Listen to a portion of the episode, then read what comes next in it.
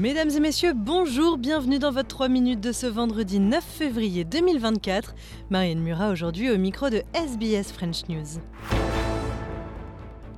L'Australie toujours enlisée dans la crise du coût de la vie, la gouverneure de la Banque fédérale s'est adressée au Parlement de Canberra ce jour et malgré le fait que les taux d'intérêt aient été gelés à 4,35% ce mois-ci, eh bien l'inflation reste un challenge de taille selon Michel Bullock. On l'écoute. One thing that has not changed since our previous hearing in 2023 is the challenge presented by high inflation. We all remain acutely aware that the cost of living is rising much faster than it has over recent decades. It's been evident over the past couple of years in many of the essential goods and services we all buy, but also in a myriad of other goods and services that we might regard as a bit more discretionary. Voilà, c'était euh, Michel Bullock, gouverneur de la Banque centrale australienne. Donald Trump de nouveau dans le viseur de la justice, la Cour suprême doit statuer sur la potentielle inéligibilité du candidat républicain et ce à neuf mois de l'élection. La plus haute juridiction américaine a été saisie d'un recours de l'ex-président contre la décision en décembre dernier de la justice du Colorado, le déclarant inéligible dans cet État de l'ouest du pays. Correspondance et explications à Washington de Guillaume Naudin pour Radio France Internationale. La Cour suprême du Colorado soutient que Donald Trump est disqualifié de par sa participation à une insurrection le 6 janvier 2021 à Washington. Son argumentaire se base sur le 14e amendement de la Constitution voté au 19e siècle pour empêcher les anciens sudistes de détenir des fonctions officielles. Finalement, au cours de débats qui ont duré un peu plus de deux heures, les neuf juges de la Cour suprême n'ont pas vraiment essayé de définir si Donald Trump avait ou non participé à une insurrection ou s'il l'avait même incité.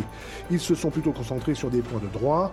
Une telle participation le disqualifie-t-elle automatiquement ou faudrait-il une décision du Congrès après son élection? Le 14e amendement s'applique-t-il au président ou seulement à des postes moins élevés dans la hiérarchie de l'État? Et ultimement, un seul État peut-il décider pour tous les autres d'empêcher un candidat de participer à une élection nationale Sur ce dernier point, les juges semblent assez unanimement sceptiques, c'est qu'ils sont parfaitement conscients de la portée politique de leurs décisions à venir.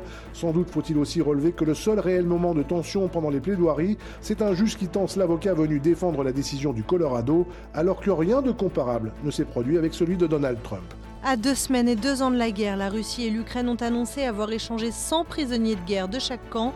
On écoute Volodymyr Zelensky précisant que la plupart des soldats ukrainiens sont des défenseurs de Mariupol, cette ville prise par les Russes en 2022. We have to release everyone from captivity. Every day we work for this, and I'm grateful to everyone in the world helping us, in particular the United Arab Emirates for supporting such exchanges. Glory to Ukraine. Slava Ukraine.